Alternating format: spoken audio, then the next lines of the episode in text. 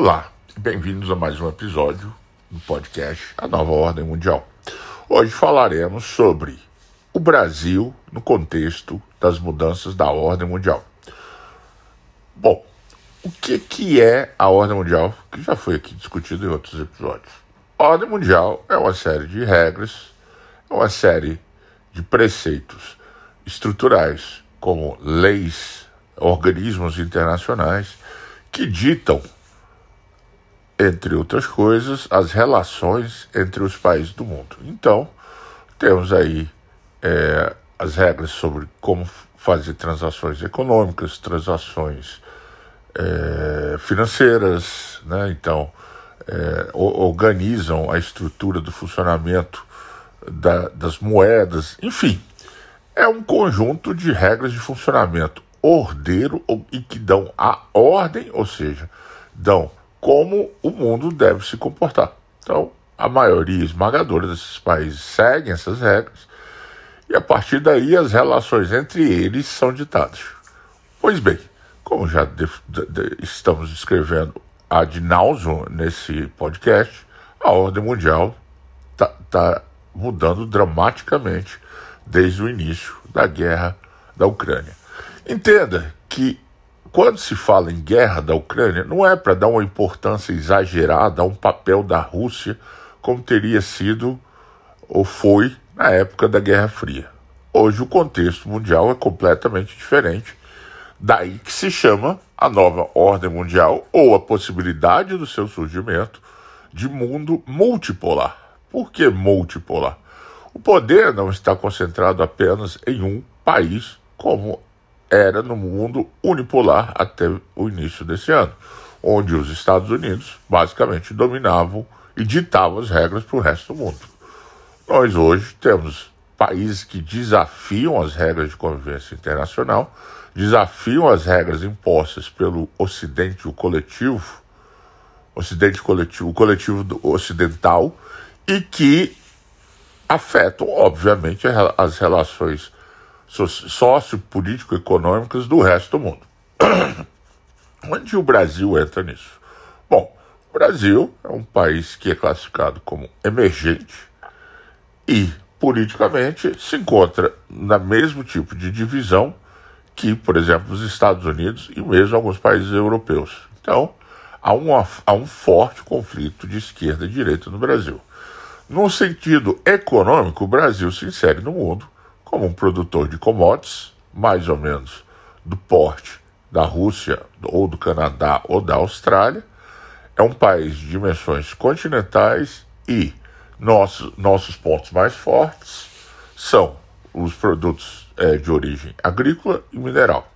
Pois bem, esse contexto mundial em que nós nos inserimos afeta diretamente a nossa realidade da política interna. De que forma? Você, quando tem algum tipo de crise na economia mundial, ela afeta diretamente o Brasil de várias, de, de várias formas. Primeiro, a questão do impacto no preço dos produtos que são exportados pelo Brasil. Então, os preços das commodities agrícolas e minerais, por exemplo, são ditados pelo mercado internacional. As relações financeiras e econômicas são diretamente ligadas. Então, a diminuição ou aumento de entrada, a diminuição ou entrada de dinheiro no país e, consequentemente, o crescimento econômico ou a recessão são ditadas pelo mercado. Então, a nossa a importância da, da ordem mundial e de como essas relações são é, mantidas são de primordial importância para a nossa realidade interna. Então, o que esse realinhamento da ordem mundial representa para o Brasil? Representa uma mudança completa. O Brasil hoje é considerado um país inserido dentro da ordem ocidental, ou seja, da esfera americana e europeia de influência. Basicamente, nós temos aqui uma forte presença do capital é, desses países e muitas áreas da indústria no Brasil, incluindo áreas como é, o setor de agrícola e de commodities minerais são dominados por empresas multinacionais. Apesar de termos alguns setores são dominados por empresas brasileiras, no geral, as empresas transnacionais dominam o mercado brasileiro. E isso determina uma série de problemas que podem surgir de uma mudança de alinhamento político na ordem mundial. O que acontece hoje com esse desafio do mundo multipolar é que uma ordem mundial não pode ser estabelecida apenas com um lado. Esse mundo unipolar que os americanos tentaram impor se transformou em um mundo extremamente dividido. Tanto é que no ano de 2010 surgiu, a princípio, como uma mera união eh, de países emergentes, o BRICS, que hoje é tido como um dos principais desafiantes da ordem mundial americana e europeia. Pois bem, hoje o BRICS, que é constituído pelo Brasil, Rússia, Índia, China e África do Sul, está em pleno processo de institucionalização de sua ordem. O que, que significa isso? Já há discussões entre alguns países do BRICS, o Brasil ainda não incluso, é, de se criar moedas e um sistema financeiro à parte do sistema ocidental. O que significa isso na prática? Que o Brasil e outros países que comporiam, que compõem o BRICS, passariam a fazer é, transações comerciais no mercado, no comércio internacional e no mercado financeiro internacional com suas moedas nacionais. O que significa isso? Hoje, a maioria das transações é, comerciais entre países é denominado, ou seja, é acertado em dólar. O que, o que significa isso? Que o dólar é a moeda referência de todas as transações, praticamente todas as transações do comércio exterior brasileiro. E isso exige com que o Brasil tenha reservas em dólar. Por isso, o Brasil tem essa montanha de dólares no Banco Central, pois é uma espécie de reserva, né? é um colchão para ajudar o país a pagar as suas importações e, por tabela, manter sua economia funcionando. Então, o Brasil hoje é, de uma forma geral, um exportador de produtos agrícolas e commodities minerais e um importador de bens industriais acabados.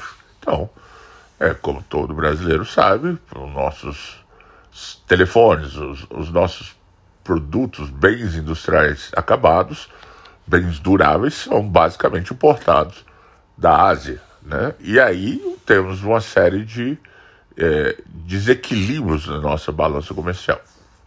Isso afeta nossa, nossas relações comerciais com o resto do mundo. Por exemplo, por exemplo, somos um país que depende da importação de petróleo. Portanto, nós temos de pagar, apesar de termos, eh, sermos um país que exporta petróleo, também importa é, produtos refinados acabados. Então, o comércio exterior é ditado pelas variações do dólar e isso é, afeta diretamente o preço é, das, do combustível, por exemplo, nas bombas, e por isso a gente vê essas flutuações malucas do preço da gasolina. Então, entenda que a ordem mundial não é um mero é, é, objeto, não é um mero mecanismo desconhecido. Ele afeta o país. O problema é que a maioria dos brasileiros desconhece que essa ordem mundial nos afeta. E, obviamente, além de existir uma ordem mundial econômica, existe uma ordem mundial política. E é essa que está em discussão. Qual que é o grande problema do mundo ocidental hoje? Muitos países, após anos e anos de exploração, e de uma hegemonia, dominação muitas vezes perversa e negativa dos países ocidentais se cansaram e estão procurando novos modelos de relações que não sejam as relações de exploração quase colonialistas como existe, existe hoje entre os países emergentes e os países ricos. Por que, que se fala isso? Não é um, um, um, um termo marxista ou comunista, mas sim uma constatação do óbvio. Você acaba sempre sendo prejudicado, sendo exportador de matéria-prima, importador de bens industriais acabados. E ainda mais com o domínio financeiro desses países que ditam as regras de, que, de como o dinheiro flui nesse sistema.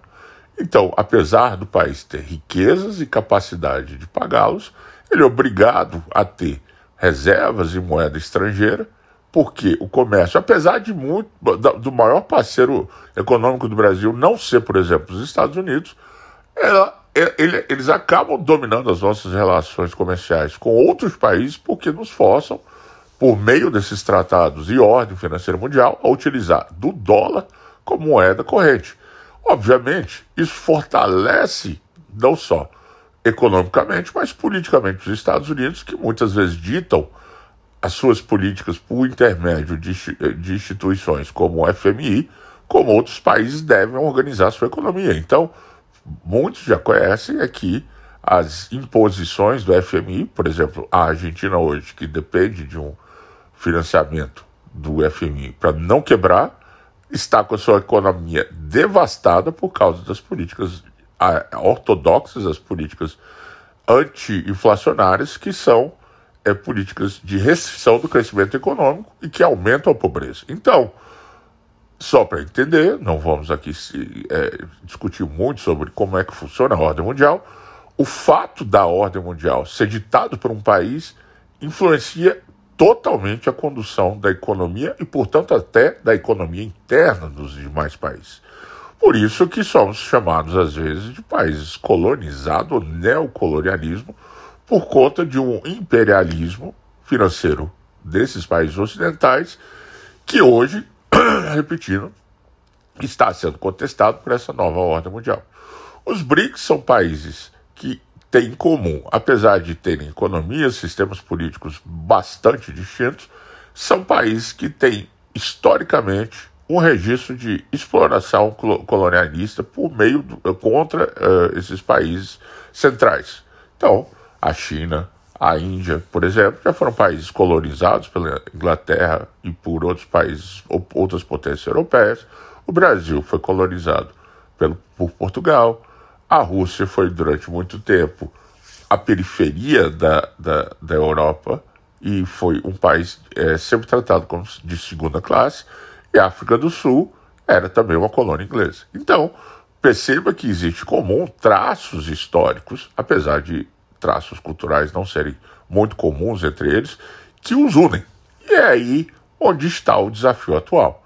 O mundo multipolar ainda está surgindo, ou seja, esse desafio não foi ainda levado ao extremo, mas a guerra da Ucrânia tem levado à decomposição da economia europeia, também como já foi dito aqui no podcast, e obviamente a decomposição também de países como a Coreia e, a, e o, o, a, o Japão, em que suas moedas correntes já foram desvalorizadas em mais de 20%.